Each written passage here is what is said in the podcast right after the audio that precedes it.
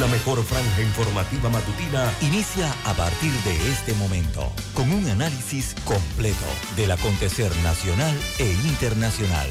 Noticiero Omega Estéreo. Omega Estéreo Noticias.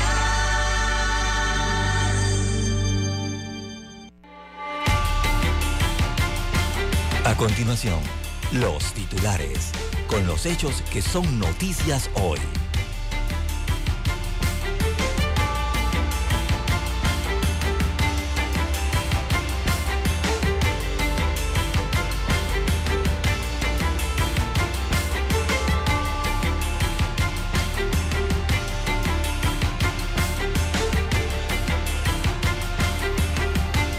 Hoy vence el plazo para la firma del acuerdo minero con el gobierno nacional. Presentan denuncia contra el alcalde Fábrega por supuesto sobrecosto en el alumbrado navideño. Precandidatos presidenciales y a la alcaldía capitalina se quedaron sin gasolina.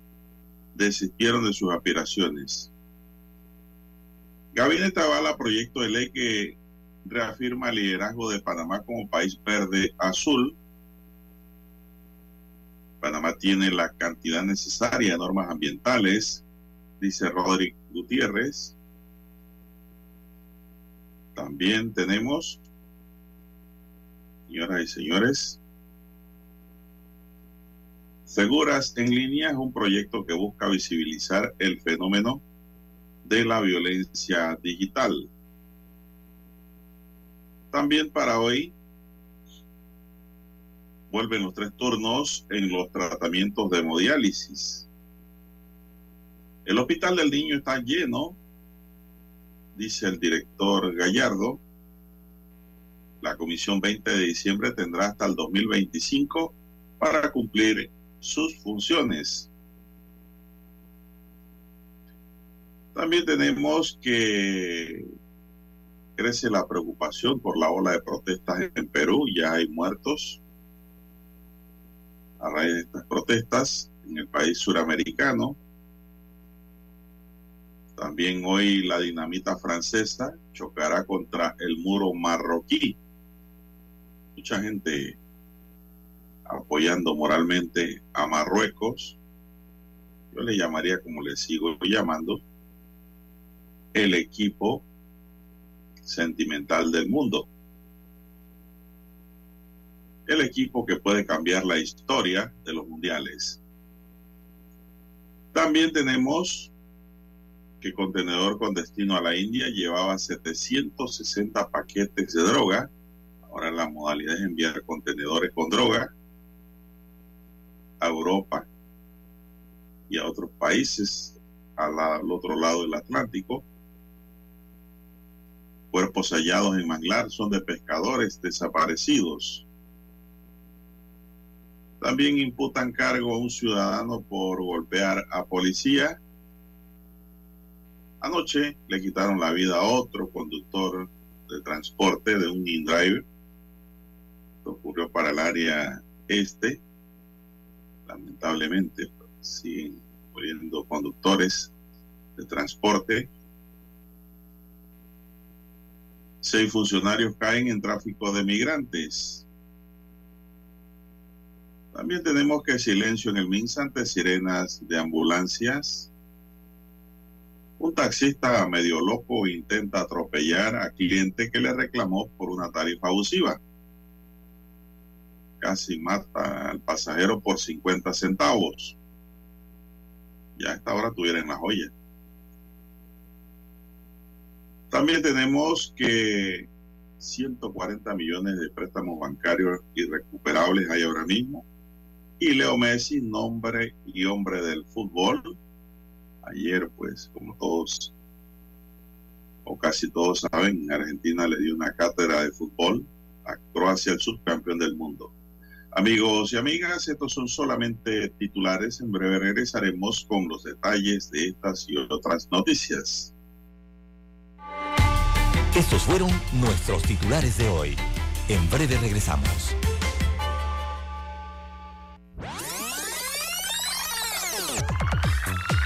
Omega Stereo tiene una nueva app. Descárgala en Play Store y App Store totalmente gratis. Escucha Omega Stereo las 24 horas donde estés con nuestra nueva app.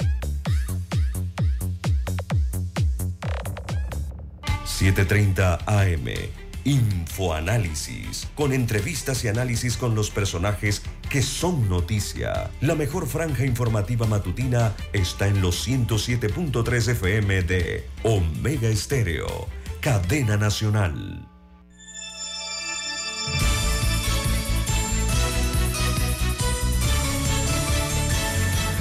Omega Stereo Noticias.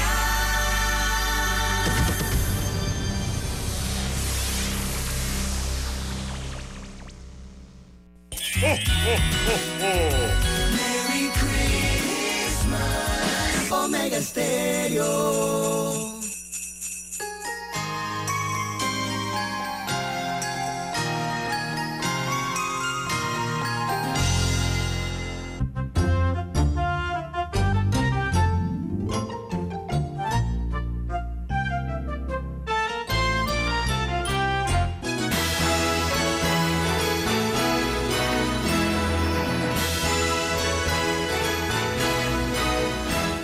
Amigos y amigas, muy buenos días. Hoy es miércoles, miércoles 14 de diciembre del año 2022. Se nos va el año, llegamos al ombligo de la semana.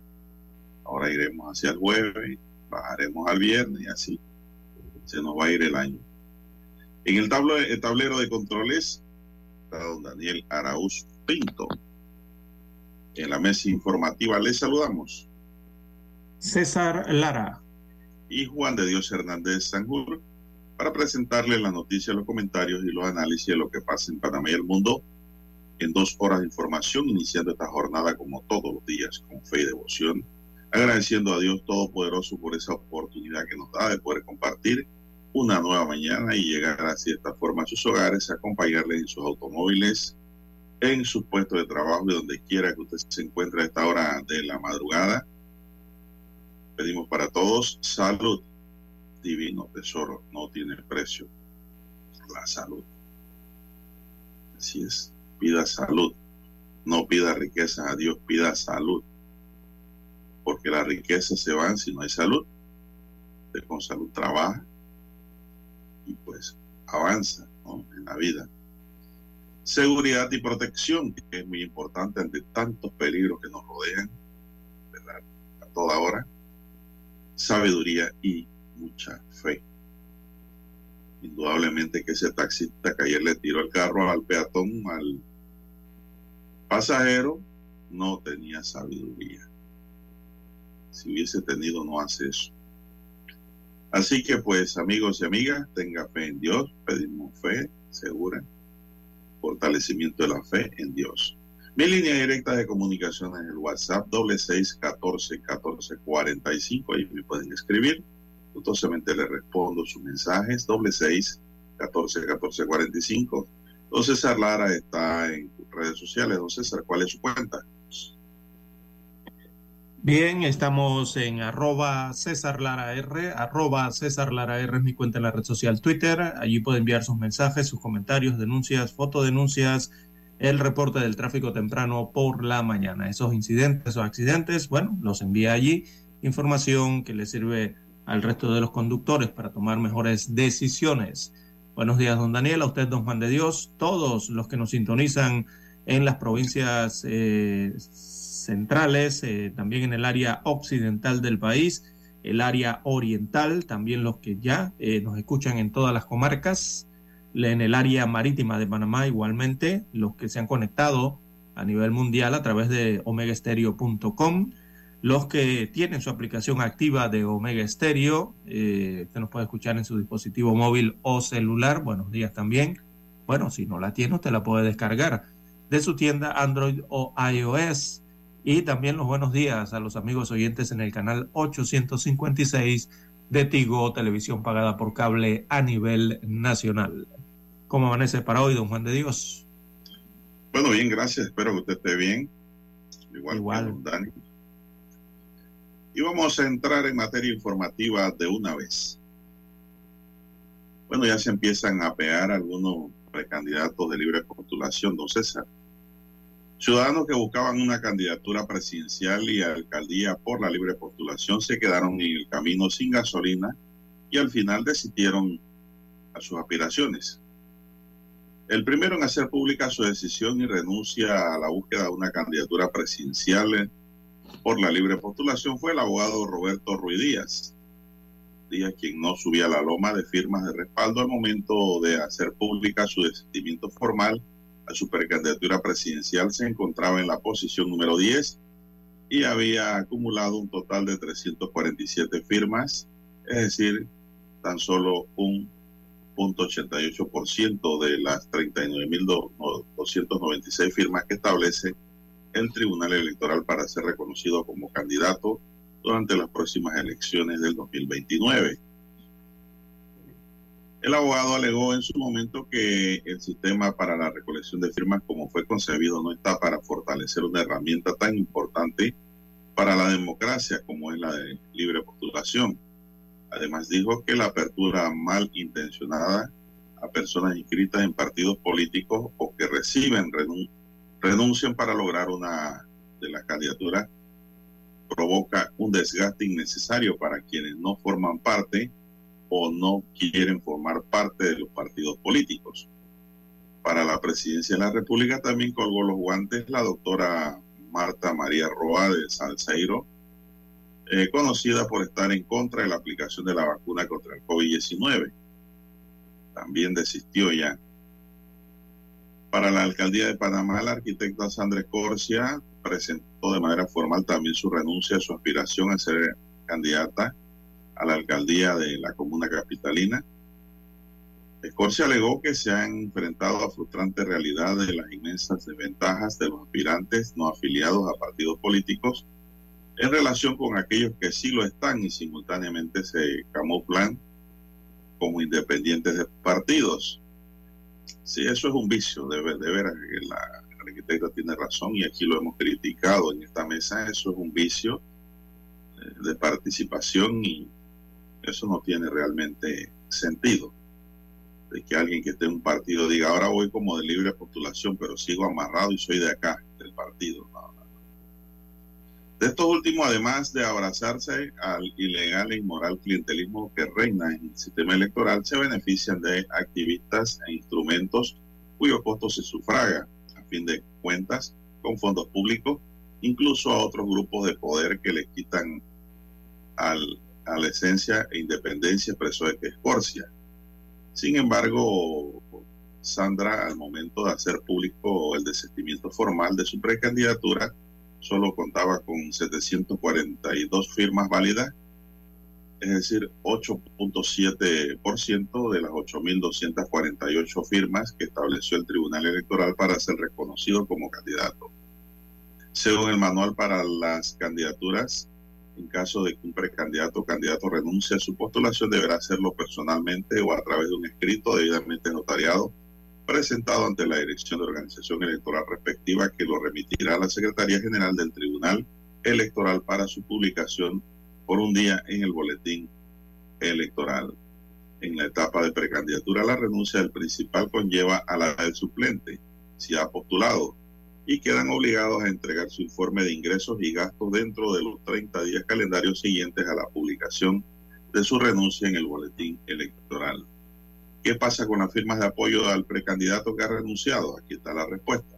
Las personas que apoyaron al precandidato que ha renunciado podrán dar su apoyo a otras precandidaturas ahora para el mismo cargo y circunscripción. Esa es la información, don César. Y yo le digo que antes que llegue el momento final, muchos otros se van a retirar. Entonces, de verá.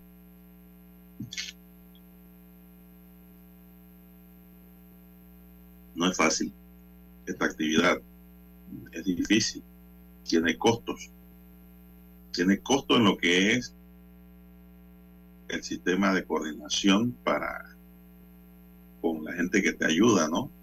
Tú no puedes cargar a gente que te ayude eh, y no brindarle ni siquiera un almuerzo. Todo eso es gasto. Tiene que pagar movilización, tiene que pagar data, tiene que pagar, qué sé yo, muchas cosas. En algunos casos hasta hacen una pequeña planilla ahí para dar un estipendio que le ayuda a recoger la firma, ¿no? Y todo eso es gastos y son legales. Entonces, aquí no están incluyendo que van a comprar o pagar por inscripción, ¿no? Y todo eso sale del bolsillo del precandidato. Sin embargo, cuando sea es funcionario, en el caso de los que son miembros de la asamblea, pueden poner a trabajar a sus nombrados en la planilla en eso y el Tribunal Electoral no dice ni hace nada. Son ventajas que crean para los que están en el poder político de momento. Así es. Ventajas, ventajas, don Juan de Dios, y yo creo también que hay como, eh, no sé, yo tengo la percepción que hay desconfianza. La gente no confía. Eh, no, la esencia se perdió ya. Exacto, sí. Eh, y sobre todo en estos temas de recolección de firmas. no hay esa confianza, siento, en, el, electora, en el, el, electorado, esa confianza total, ¿no? De poder firmar, entregar tu cédula, tus datos, eh, de forma, mm, no es que no la recolecten de forma segura, sino es que hay una especie de desconfianza en que esos datos los tengan eh, terceros o lo que se vaya a hacer con esos datos, don Juan de Dios. Creo que por allí también radica de cierta forma un porcentaje a lo que está ocurriendo con eh, estos candidatos y la recolección de firmas, además de lo que usted bien señala, que es costoso, no es, no es para nada barato ni económico, ¿no? Eh, el realizar todo ese eh, proceso. Se vio ya, mire usted lo que ocurrió, algo similar con prácticamente un mismo sistema que buscaba recolectar firmas para una revocatoria de mandato municipal hace algunos meses, vio lo que le ocurrió. Bueno, algo similar o el sistema básicamente tiene buen porcentaje de algo similar, ¿no? Para la recolección de las firmas que es a través de la eh, metodología tecnológica. El celular, el dispositivo, usted firma por aquí, se le toma foto por allá o video, eh, y eso se transfiere entonces al Tribunal Electoral. Eh, creo que por ahí está también parte de la situación de que no logren entonces algunos candidatos las firmas.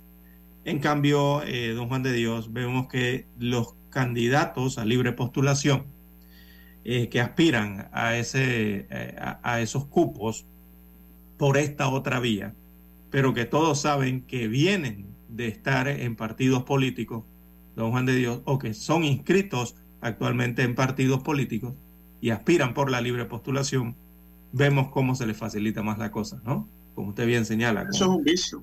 Eso ha eh, viciado las postulaciones. Exacto. vemos cómo la, libre postulación está desnaturalizada en Panamá, don César. ya la gente no cree. Y el que se dio cuenta de eso al final de las elecciones y por su resultado fue Ricardo Lombana, hizo historia como libre postulación e independiente. Y por eso él creó la plataforma política que tiene a través de un partido político eh, que busca pues revalidar y llegar a la presidencia de la República con un sostenimiento a nivel nacional debidamente organizado con sus propios candidatos, don César y sus cuadros que tiene a nivel nacional. Y pues que sin lugar a duda le, le va a producir un resultado en las próximas elecciones. Él se dio cuenta, él se dio cuenta de que como libre postulación las cosas en Panamá no caminan porque en Panamá, don César, hay votantes, pero no hay ciudadanos, como usted siempre dice. No hay ciudadanos. No hay un, además, que, además que este es un pueblo no hay ingrato. Un entendimiento final de la democracia, ¿no? no este, este, es un pueblo ingrato, para que sepa.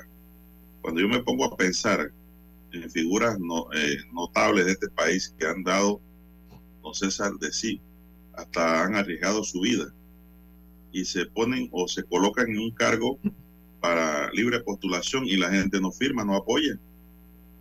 Mire, el caso de este muchacho, este caballero abogado, Ruiz Díaz, si un ciudadano que mereciera correr, y lo ha demostrado, mereciera llegar a una candidatura y se tiene que bajar por los costos que hay y porque la gente pues no le apoya masivamente. Vamos a la pausa, don Dani. Volvemos.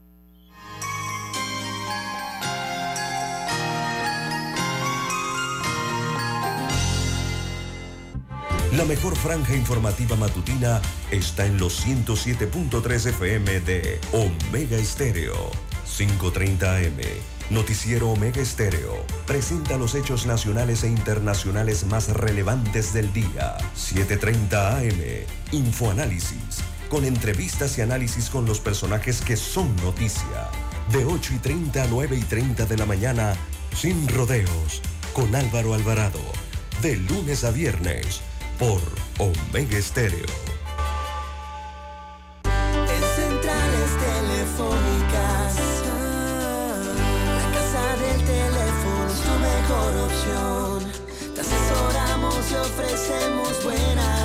Con años de experiencia, trabajando para ti. La casa del teléfono, ubicados en Via Brasil y lista hermosa. La casa del teléfono, líder en telecomunicaciones. La casa del teléfono, distribuidores de Panasonic. Ven a visitarnos. La casa del teléfono. 229-0465 lsdtcorp.com Distribuidor autorizado Panasonic Para anunciarse en Omega Estéreo, marque el 269-2237. Con mucho gusto le brindaremos una atención profesional y personalizada. Su publicidad en Omega Estéreo. La escucharán de costa a costa y frontera a frontera. Contáctenos 269-2237. Gracias. Omega Stereo tiene una nueva app. Descárgala en Play Store y App Store totalmente gratis. Escucha Omega Stereo las 24 horas donde estés con nuestra aplicación totalmente nueva.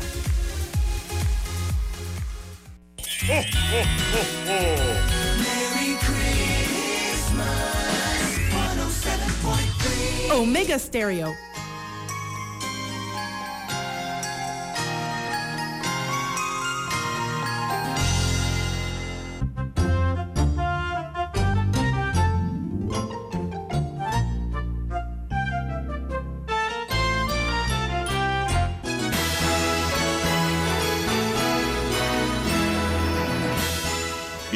Bueno, don César, ¿cómo viste el juego ayer? ¿Pudiste apreciar algo del partido? Sí, Hay vi el juego en, que comentemos el fútbol también. Sí, vi el, el parte del juego, eh, sobre todo el primer tiempo, don Juan de Dios. Bueno, esta Argentina que clasifica a la final, ¿no? Lo que todos estaban soñando, esperando. Eh, creo que el mundo quiere que Messi gane el Mundial, don Juan de Dios. La mayoría del, del mundo, ¿no? Eh, habrá quienes no eh, lo quieran tanto, pero eh, me parece que todos están remando para que Messi tenga su primer mundial. Y para eso el equipo tiene que jugar bien y tiene que hacer las jugadas correctas, ganar los partidos y lo está haciendo hasta el momento. Así que por lo menos por ese lado ya están en la final. Y en cuanto al partido de ayer, don Juan de Dios, todos se quedaron sorprendidos de la Croacia. ¿Qué le pasó a Croacia? Se pregunta todo el mundo, don Juan de Dios. No tanto qué hizo Messi ni, sus compañeros para ganar el partido de esta forma, sino qué realmente le ocurrió a Croacia ante ese 3-0 ante Argentina, que de paso los elimina don Juan de Dios, pero los ha eliminado de una forma que yo creo que ni ellos esperaban. Croacia no se esperaba que Argentina fuese a jugarle así eh, en la forma en que hemos visto a jugar Croacia en todos sus partidos, Juan de Dios, que es un equipo de fuerza, eh, un equipo eh, que eh, utiliza eh, los las salidas ¿no? desde su propio campo entonces para atacar al rival y lograr goles. En esta ocasión no le ocurrió así al juego de Croacia. Y yo creo que es que simplemente el director técnico de Argentina, este señor Scaloni, eh, analizó muy bien el partido, armó una estrategia quizás para darle eh, su propia medicina a Croacia, porque aparentemente fue lo que hizo don Juan de Dios, darle de su propia medicina, no, no buscar otro tipo de recetas, sino la misma forma, la misma medicina que aplicaba Croacia con su juego eh, al resto de sus contrincantes, en este caso, ¿no? Eh, porque mire ese primer tiempo, don Juan de Dios, fue un primer tiempo en que uno se quedaba pensando, pero ¿qué le pasa a Argentina que no tiene el balón? ¿Qué le pasa a Argentina que no va y no busca el balón? Eh, a, a, ciertos jugadores, ¿no? Que sí, hemos visto en otros juegos que siempre eran bien incisivos a ir a tratar de robar el balón, a quitar la pelota. Pero eh, esa Argentina en el primer tiempo no se vio así. O sea, Argentina lo que realmente hizo fue dejarle el balón a Croacia para que Croacia jugara, para que Croacia tuviera, como ahora vemos en las estadísticas, una mayor posesión del balón. Croacia tuvo más del 60% de la posesión del balón en todo el partido y no pudo hacer nada. ¿Usted no se dio cuenta de eso? Eh, sí, ellos inclusive hicieron más pases. Exacto, pero quedaban ahogados antes de llegar a la defensa, eh, a la defensa argentina. Eh, en eso fue que lo, lo, los ahogaron realmente, ¿no? Eh, le cedió la iniciativa argentina a la Croacia y no pudieron hacer nada con el balón. El, realmente el que estaba haciendo algo en Croacia era el, el histórico de ellos, Luka Modric. Luka Modric lograba cortar jugadas argentinas, la, la mayoría pues, lograba recuperar balones, pero se ahogaba en el medio campo. Cuando intentaba pasar esos balones a sus jugadores adelante, no lograba conectarlos, no lograba conectar esos pases. Entonces los argentinos allí sí fueron muy inteligentes. Lo, les dieron el balón a los croatas y los croatas realmente no sabían qué hacer con la pelota. El segundo bueno, tiempo vamos, fue distinto. Vamos a escuchar nuestro himno nacional y continuamos, don César, con un pequeño análisis. Thank you.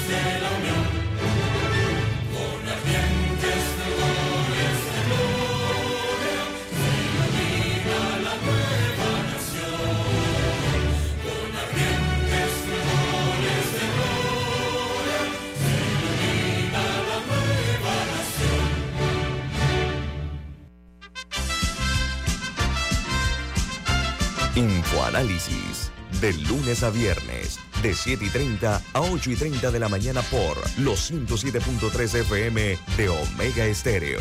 Con Guillermo Antonio Adames, Rubén Darío Murgas, Camila Adames Arias y Milton Enríquez. Infoanálisis, el programa para gente inteligente como usted.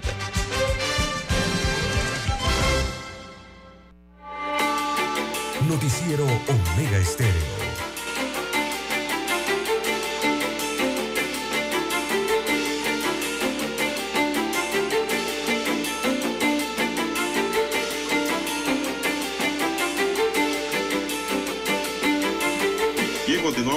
Avanza la mañana, son las seis, cuatro minutos. Buenos días, Panamá. Anímese, estamos en diciembre, mes de la Navidad, mes de la paz, mes de armonía, mes de la familia. Así es.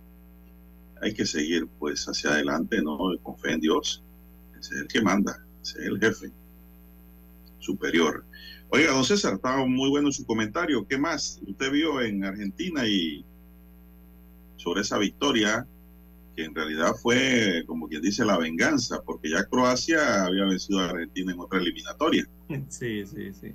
No, pero ese partido no se veía tanto como una, como una venganza, don Juan. Yo creo que tenía otros, otros ingredientes eh, de mayor peso, ¿no? Eh, pero sí, eh, no sé, Croacia estaba, se desordenó, les entregaron el balón, les dieron la posesión a los croatas y como que se enredaron, no esperaban tener tanto la posesión, diría yo, del balón, ¿no? Esperaban Sí, una Argentina, Argentina- que se les fuera encima y no fue así, por lo menos en el primer tiempo. Ya en el segundo sí vimos algo más distinto de Argentina. En Argentina hasta Messi fue defensa. Eh, por eso Messi digo que le entregaron el balón arriba y abajo y demostró que tiene velocidad. César. Y otra cosa que veo aquí es de que el equipo de Argentina es un equipo cohesionado, es un equipo de camerino, es un equipo que sabe lo que quiere, cuándo lo quiere y cómo lo quiere. Ellos realmente, Estrategia. eh, don César, han venido demostrando con este equipo que tienen que hay juventud, hay trabajo, hay formación y ellos tienen un líder que se llama Messi. Así es. Ese es el líder del equipo de Argentina y esa es la inspiración de todos ellos. Eh, don César, y pareciera ser que como si siguen jugando de esa forma, pudiesen llevarse la orejona para Sudamérica. Eh, Eh, mire, sí, sí, le siguen voy a hacer jugando un recuento rapidito de los jugadores más nuevos que tiene Argentina. Imagínense, porque es un equipo cohesionado, un equipo de camerino que sabe lo que sale a hacer a la cancha. Por ejemplo, Dibu Martínez, ese portero estrella que tienen, pues César, que es la sensación de este mundial. Ese muchacho tenía 13 años cuando Messi jugó su primer mundial. Ah, sí, sí, sí. Otro, Sí, están jugando con sus ídolos, con su ídolo número uno, ¿no? así es, Nahuel Molina. Nahuel Molina tenía 8 años cuando Messi jugó su primer mundial. Era un Así, niño. Su total El referente. Cuti Romero tenía 8 años. Así tienen también a Nico Otamendi. Otamendi. Sí, tenía 18 años cuando Messi jugó su primer mundial y usamos a Messi de referencia porque Messi es la, la estrella del equipo, pues de ellos, es su inspiración.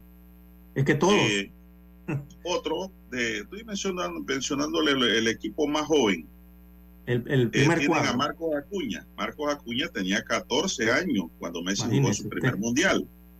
Eh, Rodri de Paul. Rodri de Paul tenía 12 años, otro niño. Enzo Fernández tenía 5 años, más bebé. Ese falló un penalti Sí. recientemente, pero están Pero inspirados está en haciendo eso. tremendo trabajo, don Juan de Dios. eh, ¿Cómo Fernández no? atrás. Así es. Alexis McAllister, McAllister. 7 años tenía en ese Imagínese entonces. ese, muchacho en el medio campo hoy en Argentina. Ángel Di María, 18 años, que ahora tiene un poquito más, ¿no? Y Julián Álvarez, el goleador de ayer, El delantero. seis años de edad tenía cuando Messi jugó su primer mundial. Todos estos muchachitos crecieron en el fútbol teniendo como su Viendo. líder máximo a Messi y hoy día comparten la cancha con Messi. ¿Cómo no van a estar inspirados? César? Claro, esa es una inspiración, porque eh, todos buscan eh, e- ese sueño ¿no? que uno siempre tiene desde niño cuando ve estos mundiales, y eso ocurre en todos los países, en todos los niños en el mundo, ¿no? Otra cosa, querer ser el campeón, querer ser el campeón con su, con su bandera, con su selección. El comentario que se decía era que vieron a un Croacia quedado, gastado en la cancha, ya al final, y veían una Argentina con la chispa de bujía viva. ¿Qué significa esto? La juventud, don César. También, sí, sí, exacto. La juventud se impuso. El equipo de Croacia es un equipo ya viejo. Fueron sus campeones. Vinieron que casi, Argentina... con sus mismas unidades. Porque Argentina... le ha echado un equipo nuevo. Sí, porque esperaron a los contragolpes. Argentina realmente esperó a los contragolpes y los contragolpes más también a la hora fueron fructíferos, don Juan de Dios. Y en esos contragolpes es la velocidad y la juventud, don Juan de Dios, que usted dice. Estos muchachitos, muchachitos que usted leyó. Ah, Ajá. Álvarez, imagínense usted la velocidad esa, ¿no? Y que dejaron retratadas realmente eh, lo endeble que tenía, el, por lo menos en el día de ayer, eh, la defensa de los croatas. Eh, oiga, gente que metía el pie y era incapaz de despejar un balón, increíble en el segundo tiempo, ¿no? y se aprovecharon los argentinos en las que tuvieron, en los contragolpes que tuvieron. Realmente en el una Croacia que, que, estuvo lejos de lo que habíamos visto, don Juan de Dios, que estaba soñando en grande también como Argentina y como los otros tres, pero que, eh, que, en su defensa realmente quedó muy mal el día de ayer. Son buenos, pero están cansados, don César. Esa es la respuesta para mí, pues. Los croatas son buenos jugadores, pero están cansados. Se muestra el desgaste ya de la trayectoria de lo que llevamos del Mundial, porque estos, estos juegos son exigentes. Y el partido de hoy rápidamente, don César, ¿cómo lo ve? Ajo va eh, Francia contra Marruecos el día de hoy. Eh, y lo mismo, ¿no, don Juan de Dios?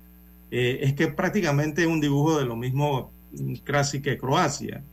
Francia, por todos reconocidas, es verdad, que tiene un equipo también para poder alzar la Copa Mundial, hay que decirlo, es uno de los que mejores presentaciones ha tenido hasta ahora, y se enfrenta entonces al fantástico, ¿verdad? A ese soñado, a ese inesperado equipo eh, marroquí de corazón, de sentimiento, eh, que juega al fútbol con, con estas armas realmente y que también las pone y las aplica en el campo de juego con cada uno de sus jugadores, don Juan de Dios. Eh, bueno, se enfrenta históricamente una selección africana contra eh, otra historia que hay en Europa con la selección francesa. Ellos han tenido su historia. Eh, ya conquistó la península ibérica Marruecos, con, dejando por fuera a Portugal y a España. Y ahora sube un poquito más y la gente se pregunta si seguirá subiendo en ese sentido, porque después de España en la frontera sigue Francia. Entonces hay que ver ese, esa conquista ¿no? histórica allí eh, de eh, Marruecos si la logra el día de hoy. Recordemos que Marruecos se independizó y algún, algún día, ¿no? En 1950, y adivine de quién se independizó. Se independizó precisamente de Francia. Así que eh, todo marca historia allí. La otra historia que hay a nivel de clubes, porque vemos que hay dos jugadores importantes del equipo francés, precisamente Paris Saint Germain, el PSG, como se le conoce, en el que está como defensa eh, Hakimi, importante pieza en ese e, e, equipo, y todos saben que Mbappé es el delantero, uno de los delanteros estrellas del Paris Saint Germain. Se enfrentan hoy en este partido, eh, en la otra semifinal, Don Juan de Dios, y allí la balanza quizás se inclina un poco hacia Francia, pero cuando un equipo pequeño está inspirado, don Juan de Dios, Yo diría la, la gente juega con corazón, cualquier cosa puede ocurrir. No, y estos señores eh, tienen una inspiración muy grande. Y hay ahora mismo una, energía mundial, don César. Todo. Hay una, hay una energía mundial positiva que está con, con, Marruecos. con Marruecos, por ser el más débil. ¿no? siempre sentimentalmente se va al más débil, por aquello de la historia de David y Goliat. Pero yo no veo, yo no veo, yo lo veo bastante parejo, entonces Yo no veo que Francia sea un equipo tan arrollador como lo pintan. Yo no lo veo así. Yo creo que Marruecos pudiera ganar este juego un gol por cero o dos por uno. Pienso yo. Y si gana Francia, pues entonces ya sabemos cuál sería la final. Para el albiceleste. Entonces, si pregunta un oyente de paso aquí, Lara, ¿qué significa albiceleste? Eh, blanco y celeste. Bueno, eso lo asimilan a lo que es el albino, ¿no, don César? Ese es el color blanco con un azul bastante celeste. Entonces, por eso le han titulado albiceleste, porque lo asimilan al color, a un color albino, ¿no? Que dio lugar, pues, para que le llamaran así a Argentina, la albiceleste. Pero por allí viene, ¿no? Por ese lado, porque de los colores, ¿no? El celeste es un color atenuado del azul y el blanco, por eso le llaman albiceleste. Esa es la respuesta para el amigo oyente que nos escribe. Bueno, Dani, ha llegado el momento de la otra pausa y creo que este tramo del noticiero ha sido sabrosón. Le gustó a los oyentes, ¿verdad? Adelante, Dani. Cambio.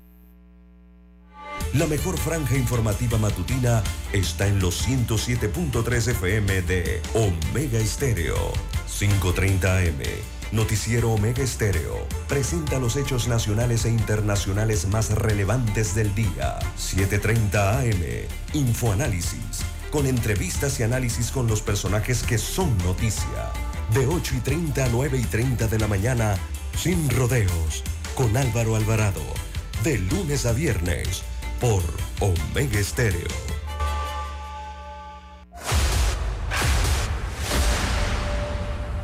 Desde los estudios de Omega Estéreo, establecemos contacto vía satélite con la voz de América.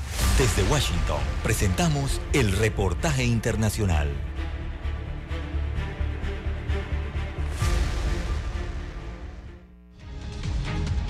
De continente a continente, cientos de animales son reubicados para repoblar zonas en las que su especie no solo se ha visto amenazada, sino extinta. Natalí Salas Guaitero nos cuenta cómo funciona la reactivación de los ecosistemas. Ocho guepardos emprendieron un largo viaje desde el suroeste de África hasta India Central para dar de nuevo vida a regiones que dejaron de ver su especie hace al menos siete décadas. Una reactivación del ecosistema que será complicada, por lo que 12 felinos más se unirán pronto a la manada, explica Anish Andeira de Wildlife Conservation Trust. Hay trabajos que muestran que más de 200.000 kilómetros cuadrados de hábitat de pastizales dignos de guepardos existieron hace unos 100 años y ya no existen. Un aspecto que no solo afecta el panorama en cuanto a fauna compete, pues señalan daños más severos, aunque quizás menos previsibles. Los guepardos podrían ser esos embajadores que pueden ayudarnos a recuperar nuestros pastizales perdidos. Cuando los guepardos vuelvan a correr en el Parque Nacional Cuno, el ecosistema de pastizales del lugar se restaurará. La biodiversidad aumentará aún más. Andeira señaló que el cambio climático no se trata solo de reducir las emisiones de carbono, también se trata de mantener intactos los pastizales, los bosques de matorrales y los manglares y volver a ponerlos donde pertenecen. Natalí Salas Guaitero, Voz de América. Escucharon vía satélite desde Washington el reportaje internacional. Omega Estéreo, cadena nacional.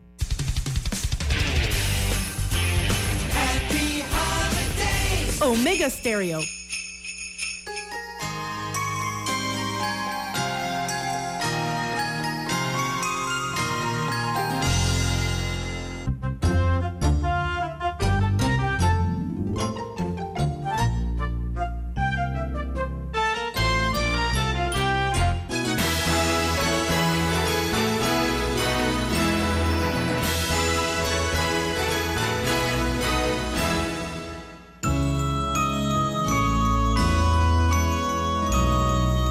César, son las 6 y 17 minutos. Bueno, usted no me dijo a quién usted le va, don César, en este juego de hoy.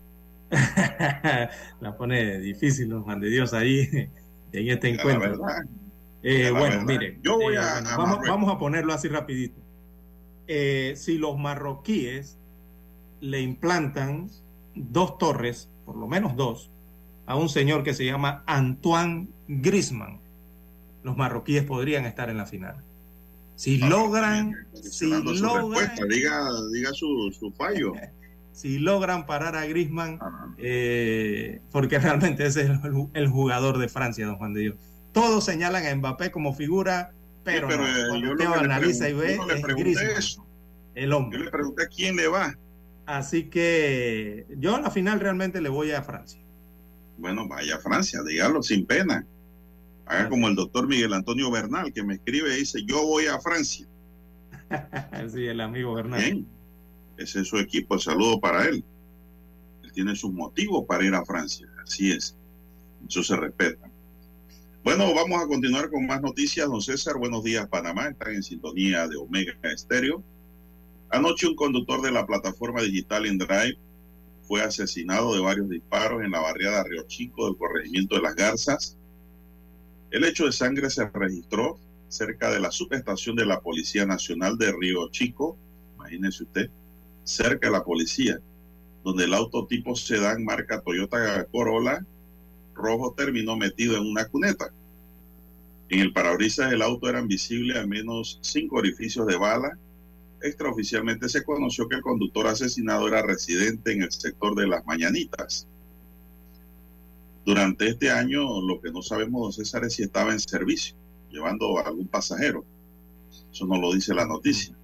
Durante este año se han registrado más de tres homicidios donde están involucrados conductores de esta plataforma de transporte si de han matado a varios ya. Durante este año, varios conductores de esta plataforma han sido asesinados. En febrero de este año fue encontrado sin vida un hombre mayor de 42 años en Capira y otro asesinado por robo en la capital. Se pudo conocer que la gran mayoría se niegan a entregar el vehículo que posteriormente es utilizado para cometer una serie de delitos, don César. Oiga, don César, si los maleantes lo encañonan y le dicen que le dé la llave y el carro, ¿usted qué va a ponerse a pelear ahí? el carro.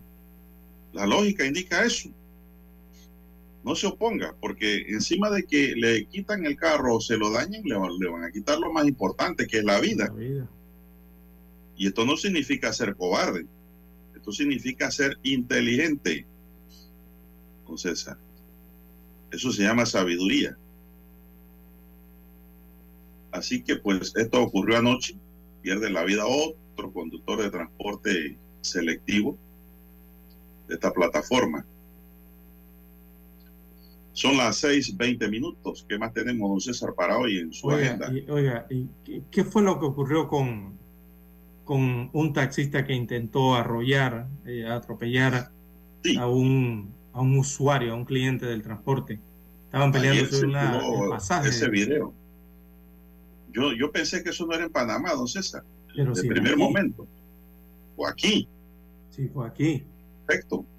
El conductor de un taxi que presuntamente intentó atropellar a un ciudadano, no presuntamente, los videos dicen que lo intentó atropellar, dice el periódico que presuntamente. Será sancionado y su certificado de operación suspendido luego de que en las redes sociales circuló un video en el que se evidencia esta situación. El teniente Joel Gaitán de la Dirección Nacional de Operaciones de Tránsito dijo que ya se tiene el número de matrícula o placa del selectivo y de su certificado de operación. Listo. Creo que la Dirección de Operaciones de Tránsito efectuará las coordinaciones correspondientes con la ATTT, Autoridad de Tránsito, para aplicar las sanciones correspondientes que puedan ser la cancelación del certificado de operación del selectivo involucrado en este caso, en caso del alza de las tarifas establecidas. No, yo digo que también por el comportamiento, don César, del conductor. Sí, sí, sí. Hay parámetros para eh, prestar el servicio de transporte público. Este hombre es peligroso para con los pasajeros, no es suficiente.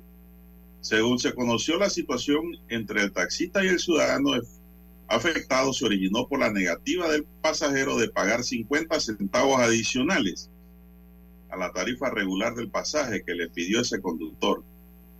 En ese video se observa al afectado tirar una mochila al piso al tiempo que le gritaba al taxista que vamos a tirar la mano.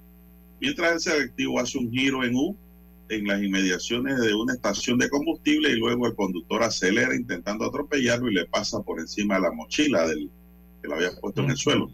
Ahí lo que vi que él recogió su celular a tiempo, don César. Si no se lo desbarata. El afectado. El selectivo. Sí, lo esquivó también. El afectado dice sí logró esquivar apenas el selectivo, evitando así quedar bajo la llanta del vehículo. Esta situación se ha repetido varias veces, don César, pero la nota no me dice con precisión en qué lugar ocurrió. No sé si usted tiene la información.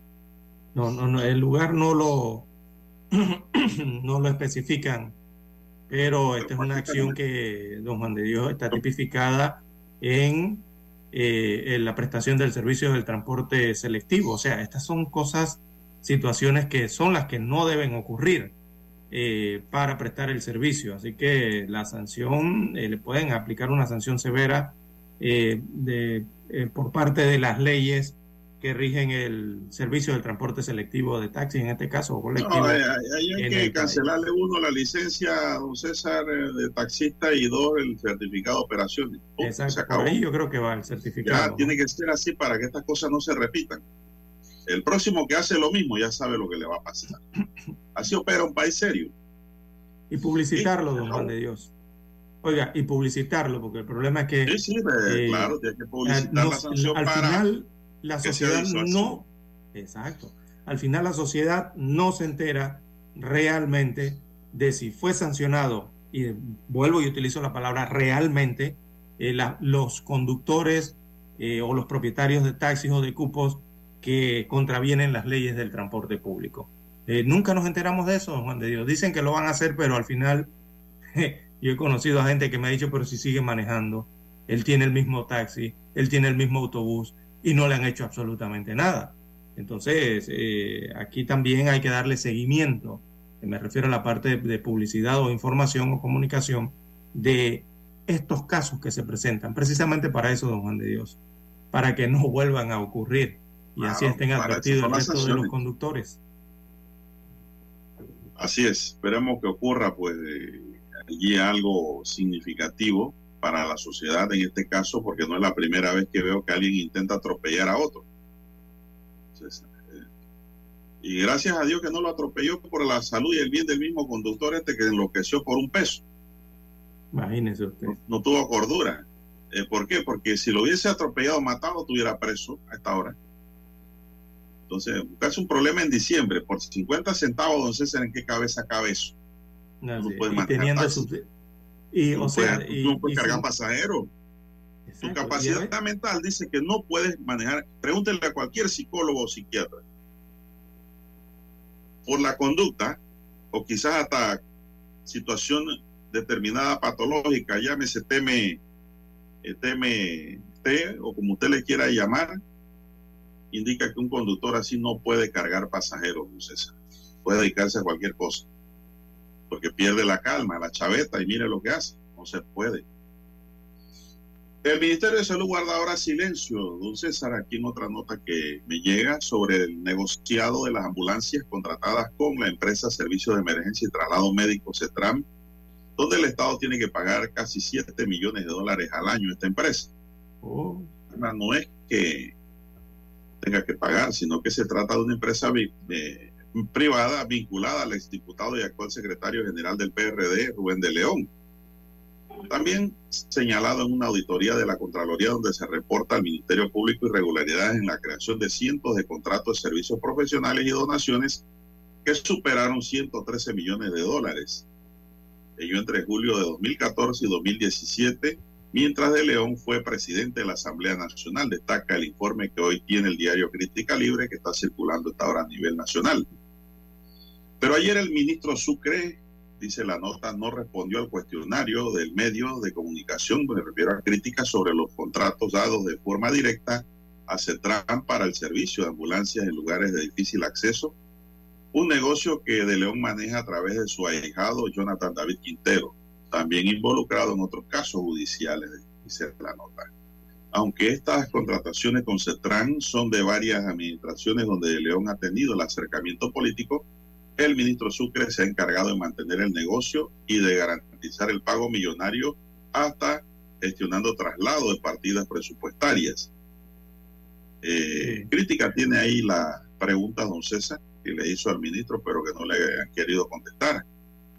Le preguntaron que cuál era el sustento para la contratación directa con la empresa, con base en qué fórmula se establece el precio que el MINSA paga a CETRAN por su servicio cuál es la regularidad del uso del servicio de CETRAN, por qué se ha mantenido la contratación directa con la empresa, desde qué fecha el MINSA contrata a esta empresa y cuándo se han pagado, cuánto se ha pagado hasta la fecha.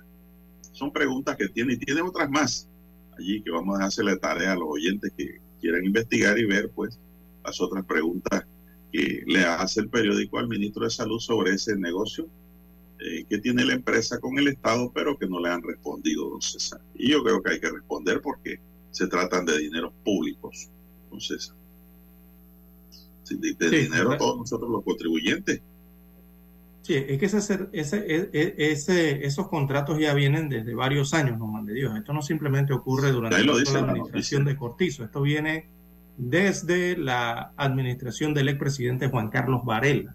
Esto, esto, esto viene de hace rato, don Juan de Dios, y yo lo he escuchado de hace rato, eh, y incluso en algunos se habla, eh, eh, son contratos directos algunos, con el MINSA, que vienen por varias administraciones, y uno de ellos es el que tiene que ver también con estas ambulancias, el servicio de 24 horas que tiene, que tiene como base allá en la ciudad de Santiago, con esta empresa CETRAM, allá en Veraguas, ¿no? Eh, de donde precisamente es oriundo eh, de León. bueno, eh, hay que ver las justificaciones allí en cuanto a la realización de estos contratos.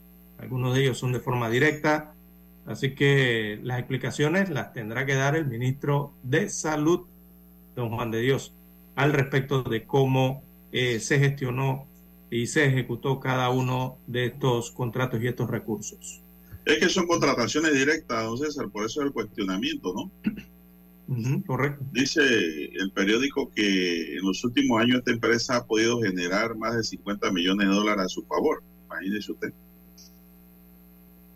Pero es lo que no entiendo, don Juan de Dios. Uno que viaja, mire, uno que viaja entre las provincias, usted cuando pasa por el hospital de, por ejemplo, el de Penonomé, el Aquilino Tejera, usted observa que el Aquilino Tejera tiene ambulancias oficiales, o sea, estas ambulancias que son compradas por la misma institución, por el MINSA, y tiene varias estacionadas ahí afuera, y son las que utilizan para el transporte de pacientes. Usted cuando se va recto hacia Veraguas, hacia Chitré, usted observa en sus hospitales que tienen ambulancias propias del Ministerio de Salud. Entonces, eh, no entiendo por qué en Santiago de Veraguas en la provincia de Veraguas ocurre esto, eh, de cierta forma, cuando en el resto de las provincias sí tienen ambulancias compradas con el presupuesto del MINSA y, funcionan eh, para los traslados y lo que hay que hacer con las ambulancias para dicha institución. Es lo, que me extraña, ¿no? No sé cómo estará Chiriquí, pero esto viene registrándose, esta denuncia, precisamente en Veraguas. Así es, bueno, don César, eh, el tema es que dice que esas ambulancias para ir a lugares de difícil acceso. La otra pregunta que yo haría es cuántas ambulancias tiene esta empresa que le dan el servicio al Ministerio de Salud, porque me imagino que también lo dan a nivel privado, ¿no? Sí. Eh, son preguntas que están allí. Yo no sé por qué el ministro no las contestó si él tiene la información completa. Bien, son las 6:30 minutos, don Dani. Vamos a hacer la pausa. Vamos a escuchar el periódico.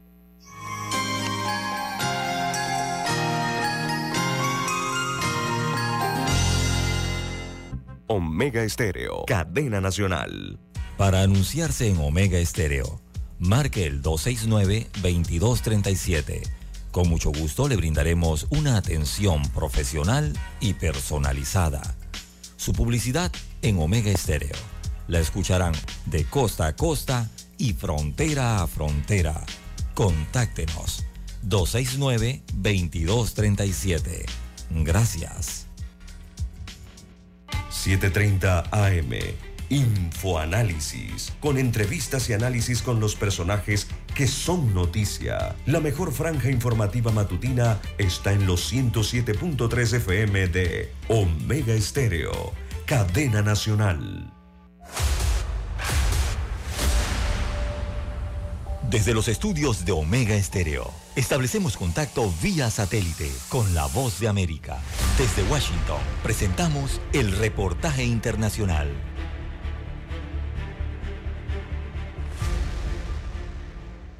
Por más de dos años casi desde el momento en que fue arrestado en Estados Unidos, Alex Saab insiste en que es un diplomático venezolano perseguido por su trabajo ayudando al país sudamericano a evadir sanciones estadounidenses. El empresario nacido en Colombia tendrá la oportunidad de demostrar esta aseveración ante un juez en Miami a cargo de evaluar la evidencia sobre si Saab realmente cuenta con estatus diplomático. 12 personas murieron después de que un vehículo que llevaba pasajeros procedentes de una boda se precipitó desde una carretera de montaña en Nepal, según la policía. La pequeña camioneta de pasajeros superaba su capacidad cuando se despeñó desde la carretera en el poblado de Chedagad, unos 400 kilómetros al noroeste de la capital Kathmandu. Para cuando llegaron los rescatistas al lugar, ocho personas ya habían fallecido. Escucharon vía satélite desde Washington el reportaje internacional. Noticiero Omega Estéreo. Las noticias impresas en tinta sobre papel. Con ustedes. Escuchando el periódico. Los titulares de las primeras planas de los diarios estándares de circulación en Panamá.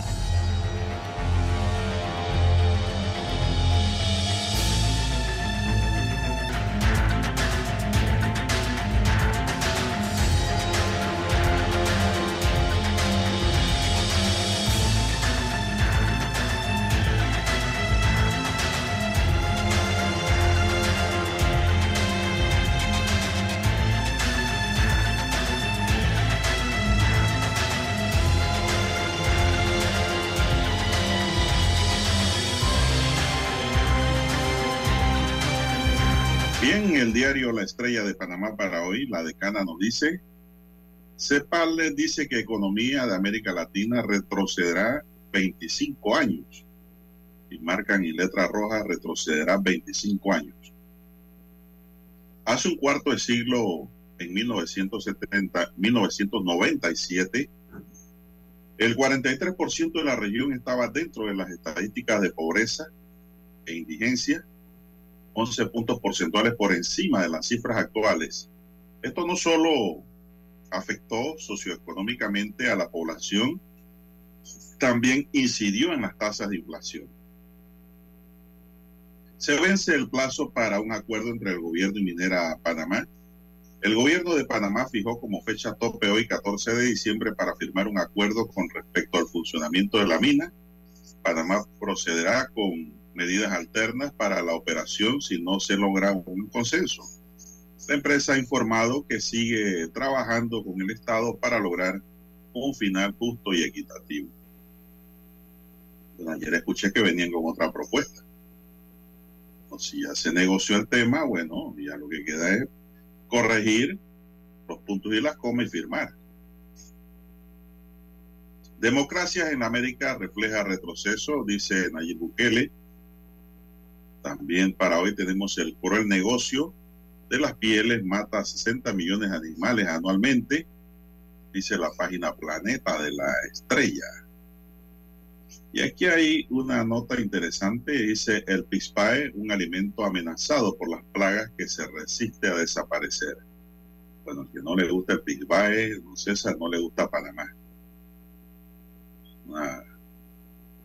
es una fruta cierto, bien cara en esta época porque hay poco. Lograr la fusión nuclear abre retos tecnológicos. Las investigaciones en fusión nuclear se desarrollan por dos vías.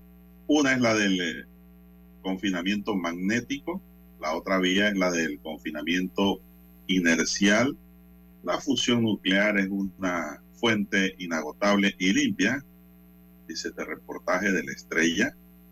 En los deportes, dice Argentina clasificada para su sexta final.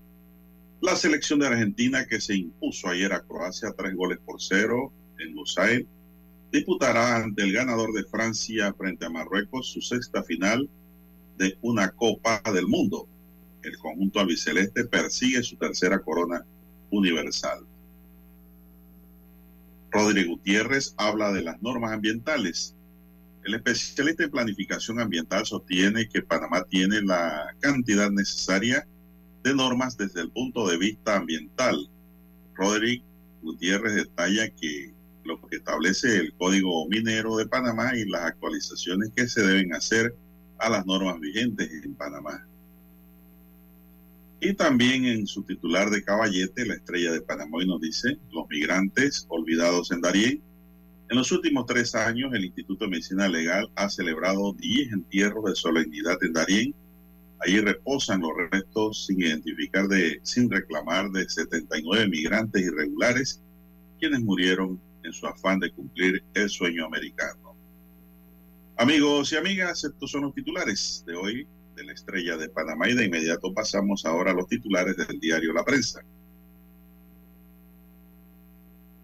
Bien, así es, eh, amigos oyentes, eh, para este día, esta mañana, el diario La Prensa, mañana del miércoles 14 de diciembre, la prensa titula para hoy, el director del IFARU niega información a ANTAI, así como usted lo oye, amigos oyentes. Este es el tema eh, que tiene que ver con los fondos públicos, que tanto ha sonado en las últimas semanas, los últimos meses.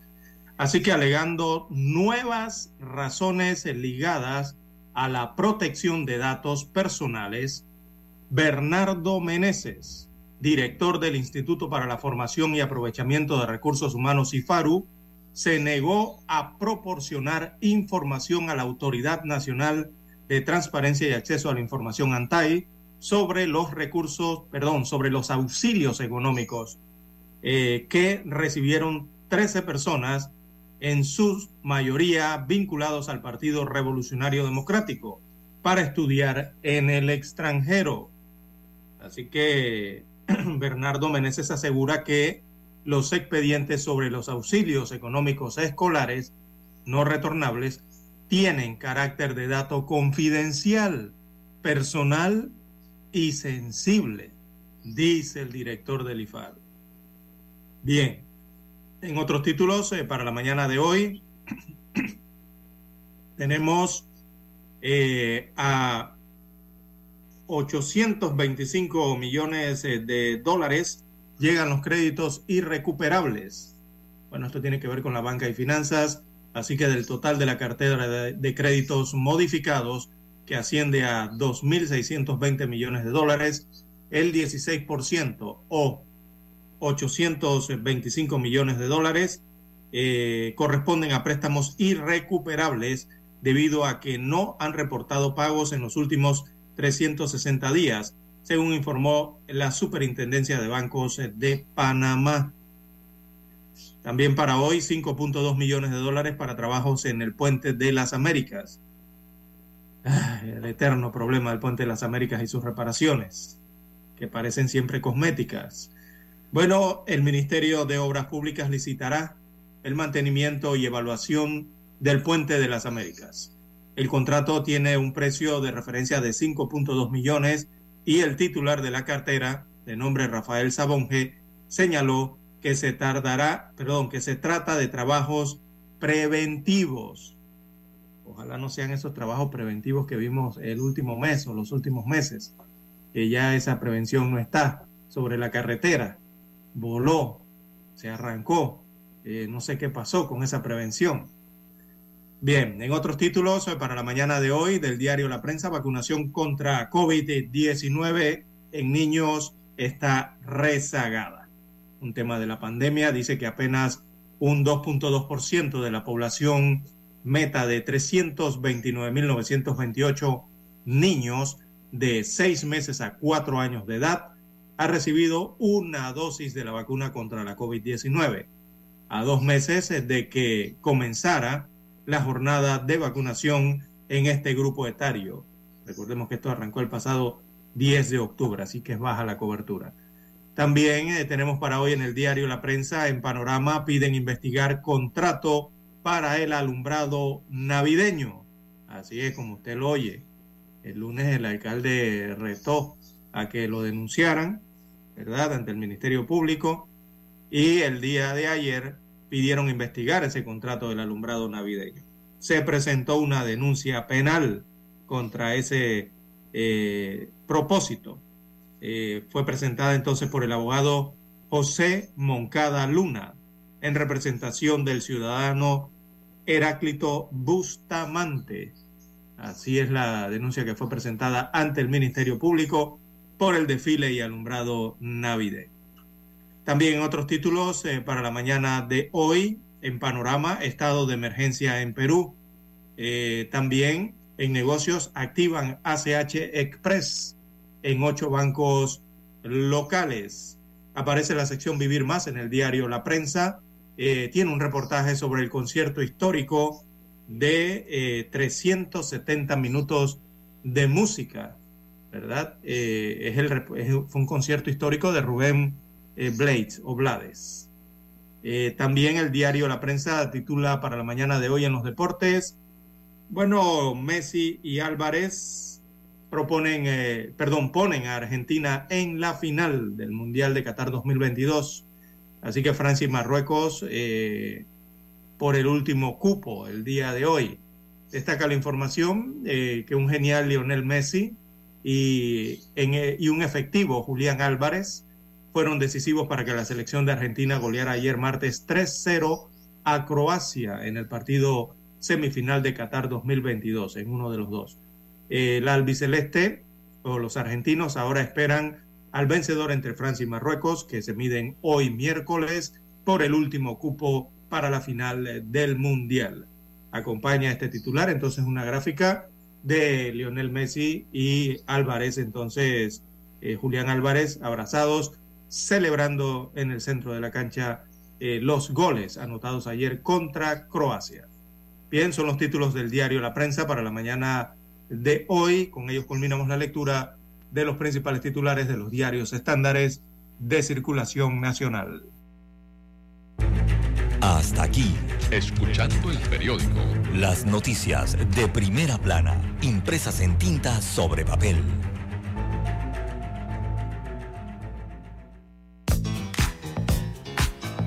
Desde el dominante Cerro Azul en los 107.3. 107.3. Continúa por el majestuoso Cerro Canajagua en los 107.5 para provincias centrales. Hasta el imponente Volcán Barú. En los 107.3.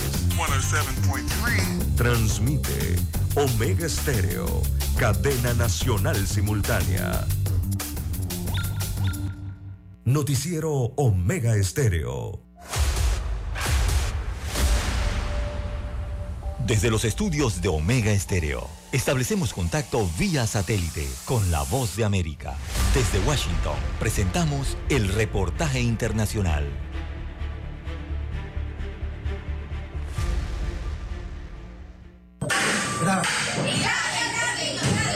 Las sedes de los canales N y América en Lima fueron blancos de grupos silenciosos que llegaron específicamente para generar violencia, como lo explicó a la voz de América Fernando Lino, director de noticias de Canal N. Son prácticamente acciones terroristas las que han venido a hacer, pero esto que pasó ayer fue algo muy bien pensado, muy bien planeado, porque no solamente vinieron a América Televisión y a Canal N, sino también llegaron a Panamericana Televisión.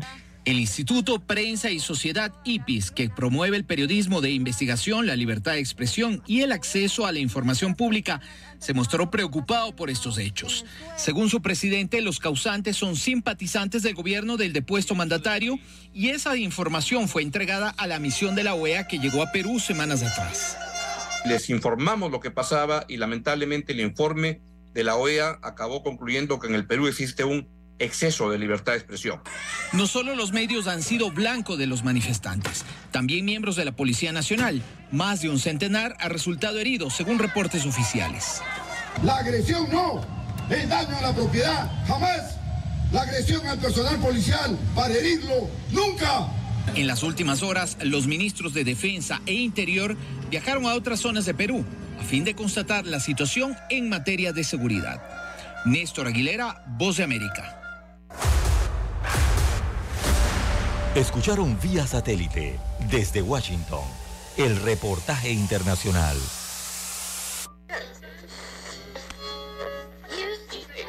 Cuando nadie creía en el FM estéreo. Esta es la nueva generación en radio. Esta es la generación Omega. Construimos el camino que seguirían las demás Omega Estéreo. 41 años de profesionalismo, evolución e innovación. Que esta Navidad esté llena de amor y paz sobre tu vida. Que la magia de la Navidad sea tu mejor vestido, tu sonrisa el mejor regalo y tu felicidad mi mejor deseo. Que en esta Navidad y el Año Nuevo se desborde el amor y la salud en ti. Que los problemas, incertidumbres y la injusticia no sean tropiezos en tu vida. Pídele a Dios claridad y solución. Mensaje del licenciado Juan de Dios Hernández Sanjur, su abogado de confianza. A su entera disposición. 6614-1445. Es momento de adentrarnos al mar de la información. Este es el resultado de nuestra navegación por las noticias internacionales más importantes en este momento.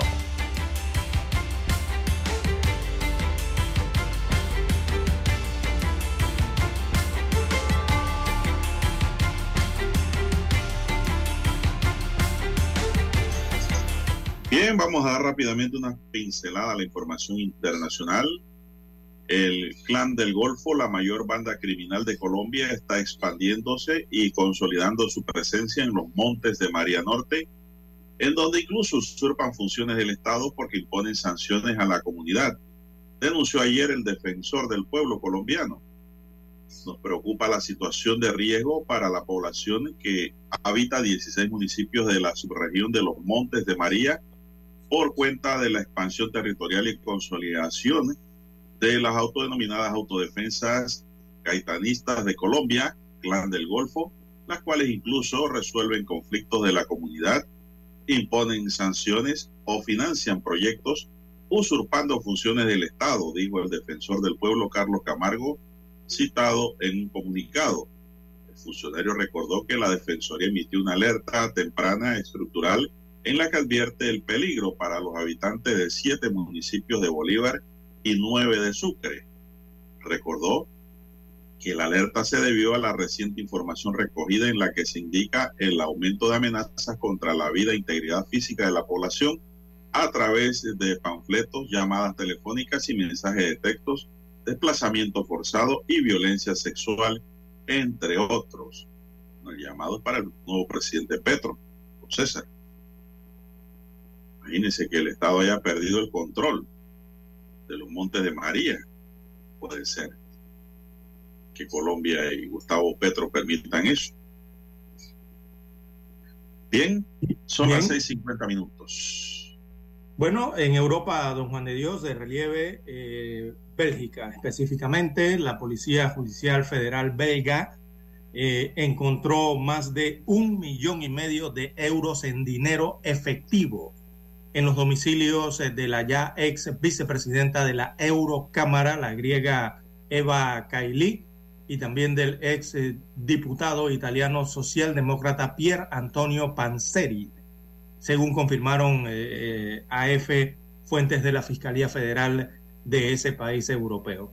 Así que, por un lado, los investigadores encontraron alrededor de 600 mil euros en la vivienda de Panzeri, mientras que el resto del dinero fue hallado en eh, el domicilio de Eva Kaili y de su pareja Francesco Giorgi, así como en manos del padre de la ex vicepresidenta del Parlamento Europeo.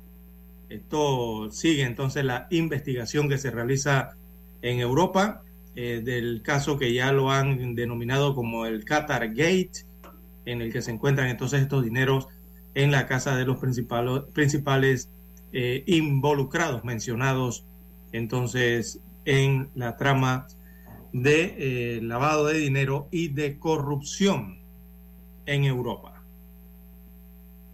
Bueno, don César, el aeropuerto internacional de Cusco y el servicio de trenes hacia la ciudadela de Machu Picchu permanecerán cerrados ante el anuncio de protestas sociales en esta región del sur del Perú en medio de la agitación política y social que ha dejado hasta ahora siete muertes. Las protestas que estallaron este domingo en Perú con la presencia de Dina Baluarte o Dina Boluarte y el Congreso alcanzaron un máximo nivel de violencia y vandalismo el lunes, al reportarse un total de siete fallecidos, más de un centenar de policías heridos y el ataque a dos canales de televisión en Lima.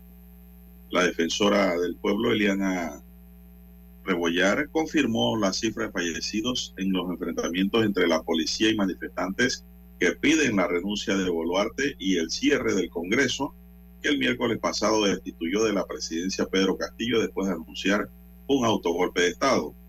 En tanto, la Unión Europea lamentó las muertes en las protestas e hizo un llamado a la calma al respecto de los derechos humanos y el cese de la violencia. Igualmente, la institución hizo también un llamado a la calma al respecto a los derechos humanos y al cese de la violencia y reafirmó su rechazo a cualquier acto contrario a la Constitución y al Estado de Derecho en el país peruano. Así que la cosa está fea en el Perú, don César. Sí, Protestas por todos lados. Y sobre todo en el área, don César, en las áreas afuera, de las afueras, en las áreas apartadas donde este maestro es líder. Sí, el, el, el, tribunal, el tribunal allá en Perú eh, ya desechó la apelación presentada por la defensa de Pedro Castillo para revocar su detención. Castillo sigue afirmando estar injustamente detenido y Se dice que está secuestrado. Sí, exacto. Y, y él como que él responsabiliza a la actual presidenta de apellido Boluarte de la represión eh, que se está verificando en las protestas. Es lo que ha dicho Castillo desde el lugar de en donde está eh, detenido. Eh, Boluarte, que es la actual presidenta, sigue llamando a la calma ante esas protestas en Perú y afirma, eh, afirmaba ayer que tratará o, o, buscará más bien acortar los plazos para una próxima elección, o sea, adelantar una elección. Por eso sigue llamando entonces a los peruanos a la calma eh, y, y, bueno, la verdad es que se están levantando contra el gobierno, los peruanos, don Juan de Dios, con el gobierno de Boluarte. Es lo que está ocurriendo en esta crisis allá en Sudamérica, que no cesa, lastimosamente. Bien, don Juan de Dios, a nivel internacional eh, también hay otras informaciones en Asia. Oiga, eh, en Irán específicamente. Un futbolista iraní ahora enfrenta la pena de muerte por apoyar las protestas por las mujeres de su país. Este futbolista estuvo en el Mundial. Así que la Federación Internacional de Asociaciones de Futbolistas Profesionales ha pedido a través de sus redes sociales el levantamiento inmediato de la amenaza de pena de muerte con la que podría ser castigado por las autoridades iraníes el futbolista de ese país, Amir Nazar Sadani. Así que esta Asociación Internacional de Futbolistas está eh, conmocionada, ¿verdad?, por las informaciones acerca de que el futbolista profesional eh, Nazar Asadani eh, se enfrenta a la ejecución en Irán después de hacer campaña por los derechos de las mujeres y las libertades básicas en su país. Así que los futbolistas mundiales, o por lo menos esta asociación, se solidariza con Amir y está pidiendo la eliminación inmediata de su castigo allá en Irán. Y es que este futbolista, el número 20 de la selección de Irán, que por cierto participó en el Mundial, en la fase de grupos, eh, este jugador eh, Amir ha sido acusado de Moarebet. Moarebet eh, significa enemistad con Dios, con Dios, allá en iraní. Así que esto le está siendo acusado entonces por la supuesta eh, participación en el asesinato de tres agentes de seguridad el 16 de noviembre en la ciudad de Isfahan. A todos esos son los cargos entonces que le están aplicando a este jugador eh, detenido por defender públicamente los derechos y las libertades de las mujeres en ese país asiático. Bueno, César, eh, usted que le gusta la música de salsa, hay una nota triste aquí.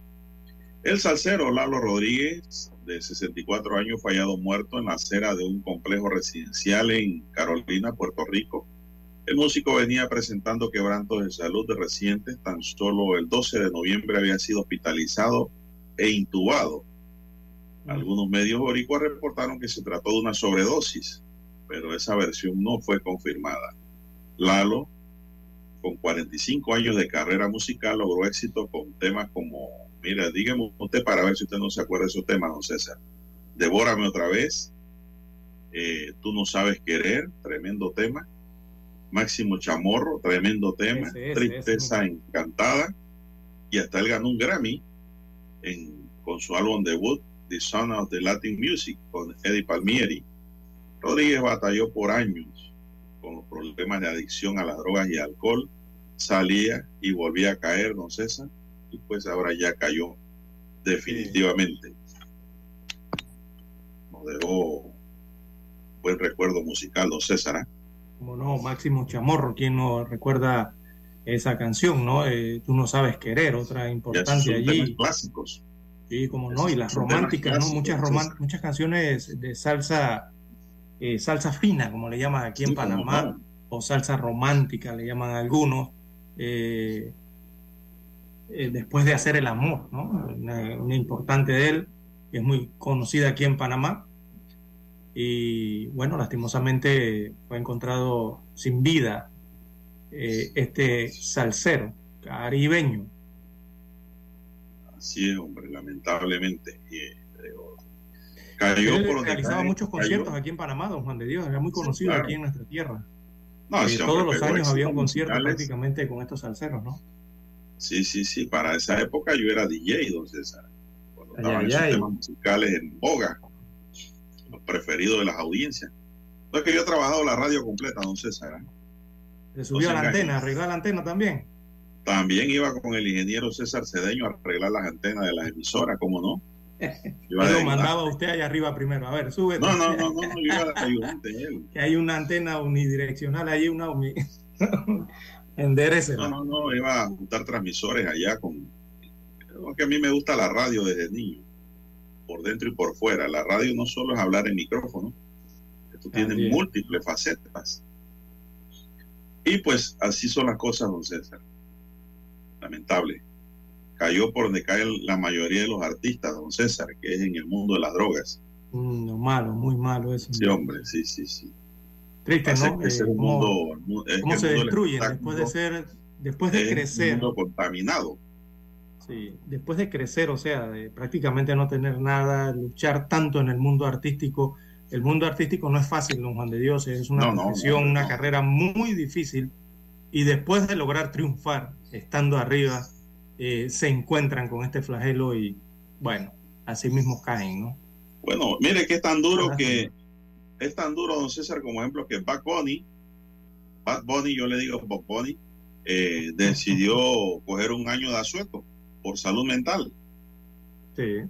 Se retira por un año, dice, para pasear y Ah, disfrutar lo que tiene, para luego regresar porque necesita descanso mental, dijo Bad Bunny.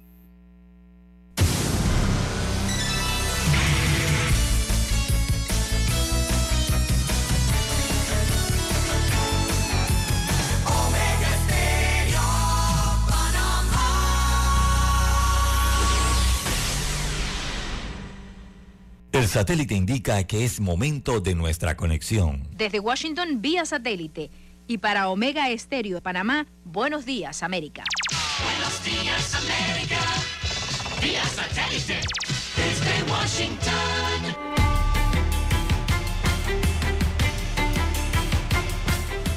Desde Washington, Leonardo Bonet.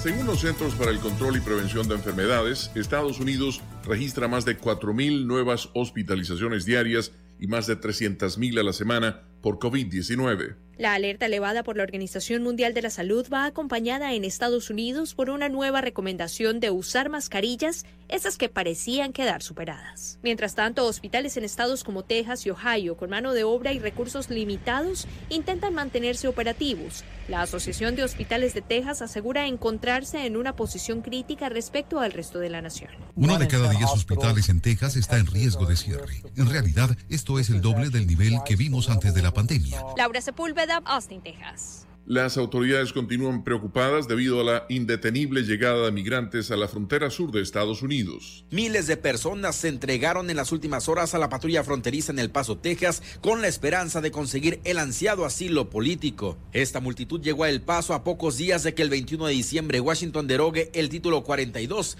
una norma que impide el ingreso irregular a Estados Unidos por razones sanitarias como el coronavirus. Según María Eugenia Campos, gobernadora de Chihuahua, alrededor de 1.500 migrantes llegaron a la ciudad fronteriza mexicana de Juárez y fueron recibidos en los albergues. César Contreras, Ciudad Juárez, México. Claudia Díaz, ex enfermera de Hugo Chávez, fue declarada culpable de lavado de dinero en relación con el pago de sobornos del magnate de los medios de comunicación Raúl Gorrín para que aprobara lucrativas transacciones de divisas cuando se desempeñaba como directora de la Oficina Nacional del Tesoro. Un jurado del sur de Florida deliberó varias horas antes de declarar culpables a Díaz y a su esposo Adrián Velázquez de cinco de los seis cargos detallados en el acta acusatoria que les imputa haber aceptado sobornos por unos 4 millones 200 mil dólares. El juicio de la pareja es considerado una prueba crucial para la capacidad de la Fiscalía Federal estadounidense de hacer que los llamados cleptócratas venezolanos rindan cuentas por desvalijar a la nación petrolera.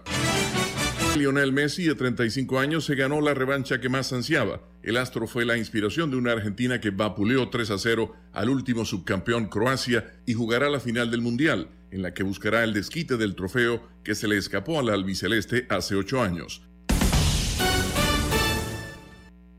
El invierno en Estados Unidos se inicia, al menos oficialmente, el 21 de diciembre. Sin embargo, según pronostica el Servicio Meteorológico Nacional, esta semana será un anticipo de lo que podría ser una fuerte temporada invernal marcada por intensas nevadas, fuertes vientos y alertas de tornados. Gran parte del centro de Estados Unidos, desde las montañas rocosas hasta el medio oeste, se prepara para condiciones similares a las de una ventisca, mientras que los estados más al sur fueron advertidos sobre el riesgo de inundaciones repentinas y tornados por una tormenta masiva que azotará a todo el país, que según los meteorólogos será un evento de larga duración por la lentitud con la que avanza. Un área que se extiende desde Montana hasta el oeste de Nebraska y Colorado está bajo advertencias de ventisca y el Servicio Meteorológico Nacional dijo que era posible que 61 centímetros de nieve se acumularan en algunas áreas del oeste de Dakota del Sur y el noroeste de Nebraska. Mientras tanto, se espera hielo y agua nieve en el este de las grandes llanuras. Meteorólogos del Weather Channel, el canal del tiempo, anticipaban hoy lo que podría ser una difícil semana para millones de personas y Jen Carfaño destacaba.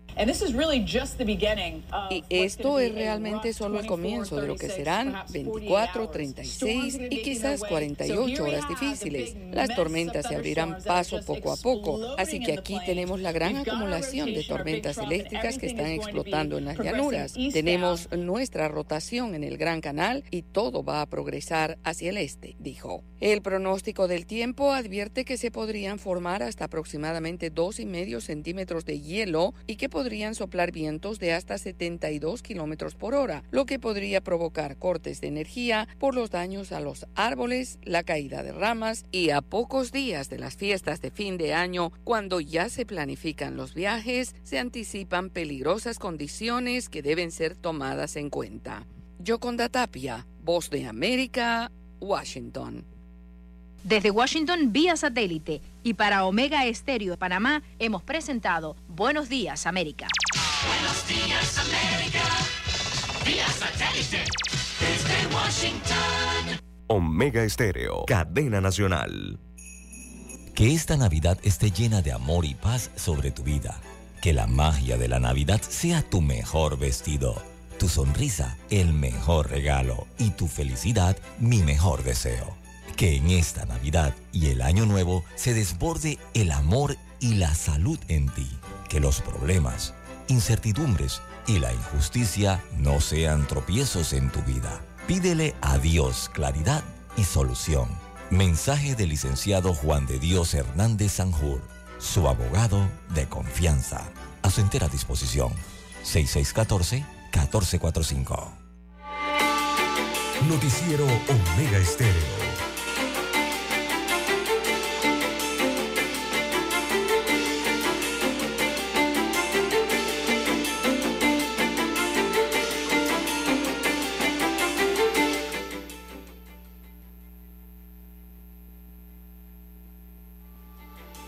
Bien, amigos oyentes, las 7:7, 7:7 minutos de la mañana en todo el territorio nacional. Bien, eh, para la mañana de hoy, bueno, don Juan de Dios eh, continúa, ya se dio porque esto lleva continuidad, esto viene desde la semana pasada, la entrega de piezas cárnicas y de jamón por parte del IMA, eh, por ende del Ministerio de Desarrollo Agropecuario y del gobierno central. Así que se había confirmado entonces que los jamones no, se vender, no serían vendidos, ¿verdad? Estos productos que iba a distribuir el MIDA y que serían, déjame buscarle la palabra correcta, eh, entregados. Yo, le voy a, yo voy a utilizar la palabra entregados, don Juan de Dios. Se llaman jamones solidarios. Entregados a familias de escasos recursos, porque eso no es gratis. Yo veo que utilizan esta palabrita de gratis para todo lo que tiene que ver con esos jamones. Y esos jamones no son gratis, don Juan de Dios. Alguien los tiene que pagar. Entonces yo mejor le cambio esa palabrita de gratis y le voy a, voy a utilizar siempre esta de serán eh, eh, entregados, porque ni donados, entregados a familias de escasos recursos eh, y serán entregados por las vías de las juntas comunales, don Juan de Dios, de los representantes de corregimiento. Son 1.4 millones de piezas cárnicas que incluyen jamón picnic, piernas, cuartos de piernas, bolas de jamón de cerdo, además jamón de pollo, pavi pollo, todo esto valorado eh, en 25 millones de dólares que salen del presupuesto general del Estado. Esa plata sale de la cuenta del Estado, don Juan de Dios, y paga esos 1.4 millones de piezas. Así que bueno, pero ya le preguntaron si quería jamón, don Juan de Dios. Don César, eh, bueno, nunca me han regalado jamón. yo pregunto, eh, ¿cómo es que los van a regalar? ¿Cómo es que los van a, eh, entregar? tengo que comprar. Sí, sí, no, yo pregunto porque yo, todavía. Pero digo, antes que me den un jamón a mí, don César, yo prefiero que se lo den a alguien de verdad que lo necesite. Por eso mismo. sería un pechugón yo pudiendo comprar mi jamón, al igual que usted Así mismo. No se haga. no, no, es que yo estoy preguntando es para saber cómo los van a entregar.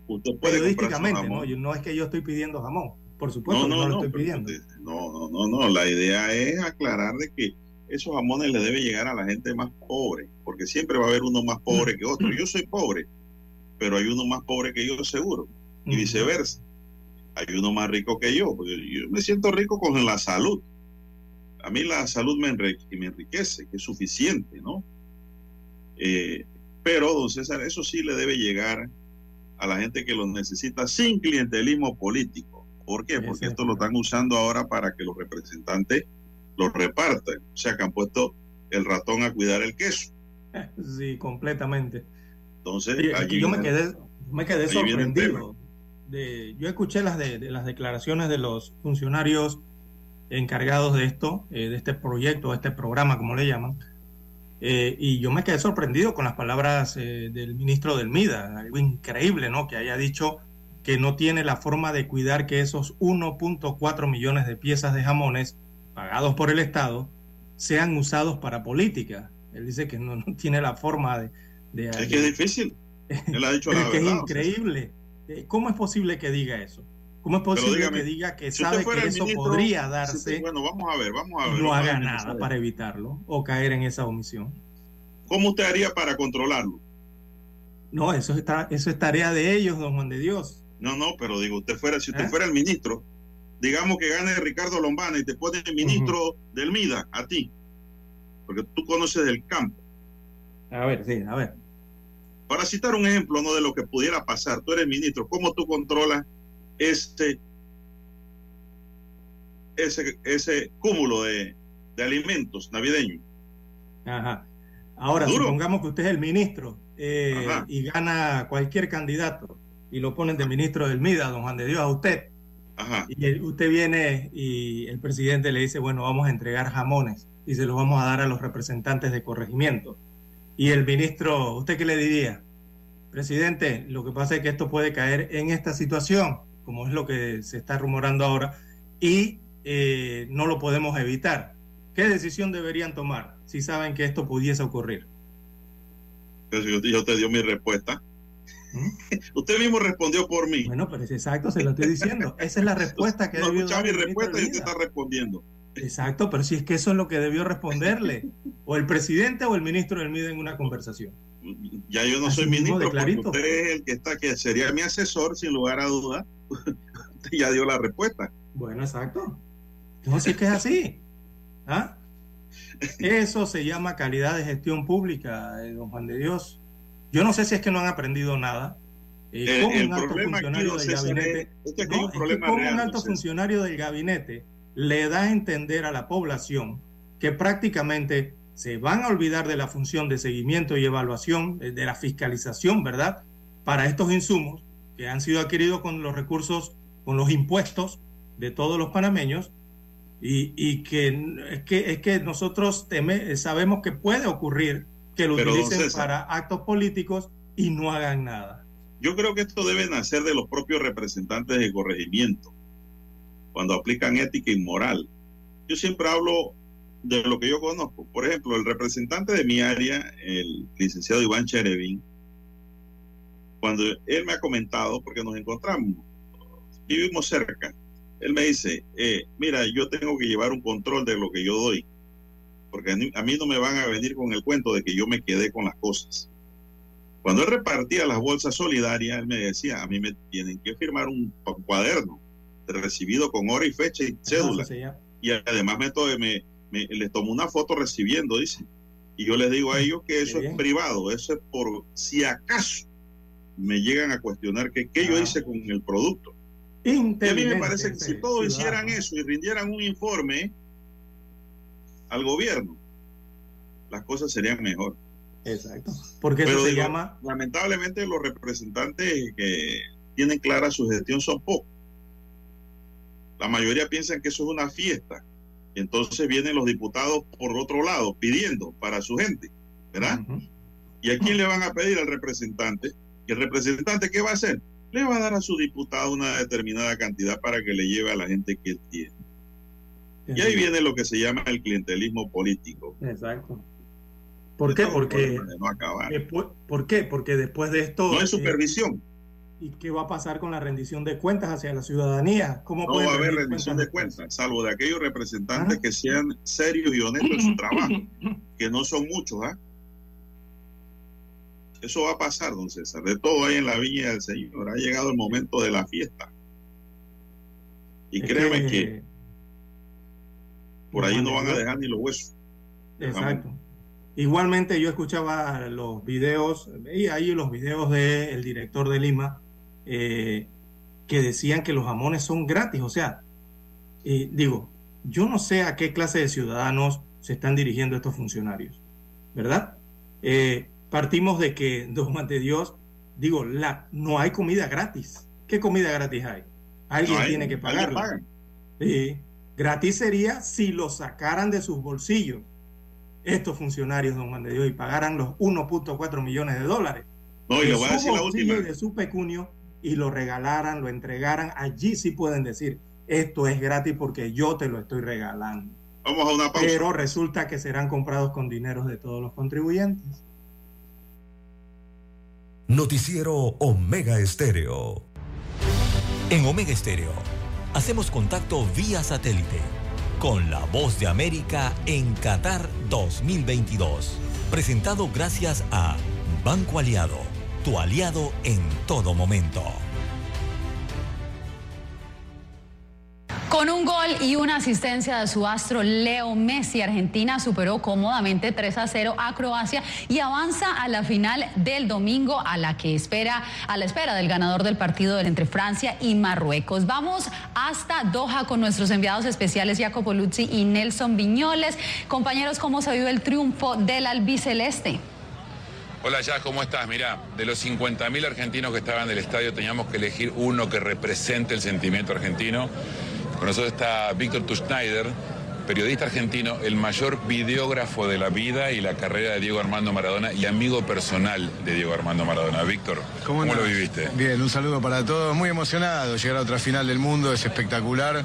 Sabés que soy hincha argentino, por eso tengo acá en el corazón el escudo y para mí que haya otro finalista como Alexis Macari también es un orgullo, pero lo que hizo Messi hoy me parece que fue descomunal. Quiero volver a ver el partido, lo vi atrás del arco, lo vi un poco incómodo con toda la gente de, Argentina, pero me parece que jugó un partido descomunal, se puso el equipo al hombro y maradoneó en todo sentido. Hoy lo de Messi fue espectacular y bueno, de, la mano del 10 Argentina está en la final. Conociendo tanto a Maradona, ¿qué pensás que hubiese dicho Diego? Ah, estaría feliz, Diego estaría feliz, le, le hubiera gustado estar festejando, gritando, emocionado, llorando, alentando a los jugadores. Eh, yo creo que en algún en algún lugar donde esté Diego estará feliz también. Gracias, Víctor. A ustedes, sea un abrazo grande. Gracias. En Banco Aliado, te acompañamos en tu crecimiento financiero. Ahorra con tu cuenta Más Plus y genera hasta 2.5% de interés. Banco Aliado, tu aliado en todo momento. Visita nuestra página web bancoaliado.com y síguenos en nuestras redes sociales como arroba Banco Aliado. Banco Aliado, tu aliado en todo momento. Fue un partido increíble donde Lionel Messi pareció el Lionel Messi de 10 años atrás, pero con esta influencia de Maradona, o sea, líder técnico, cuando tiró el penal, sangre frío, y en comparación increíble.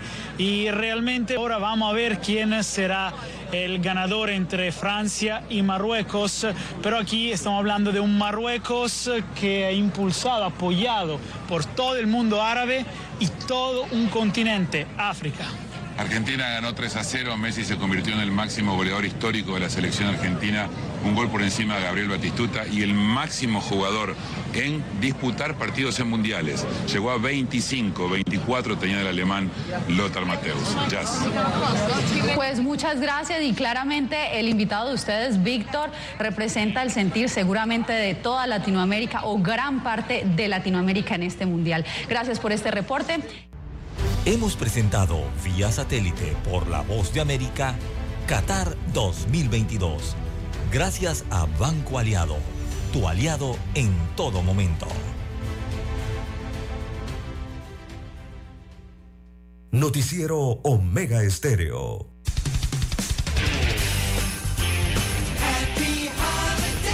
Omega Stereo.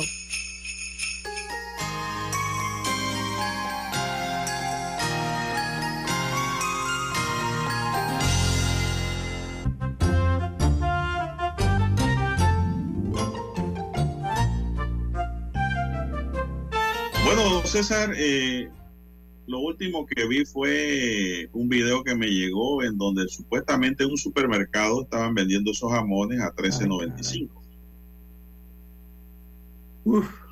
No voy a decir el nombre del supermercado porque no lo dice, pero sí da muestra de que es una estantería y hay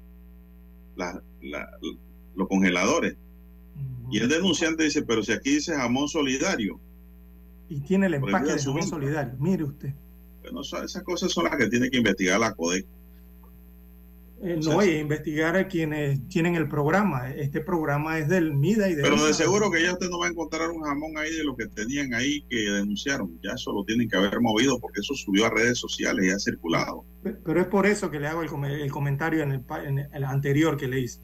Es que los funcionarios encargados de esto estarían conscientes del posible uso indebido de los recursos públicos y al parecer no toman las acciones necesarias para evitarlo, porque eso es lo que han dicho en las declaraciones, evidentemente. Es que esto, esto no tiene control, don César. ¿Por qué? Porque no solo hablemos de los representantes, también el que reparte le toca su parte.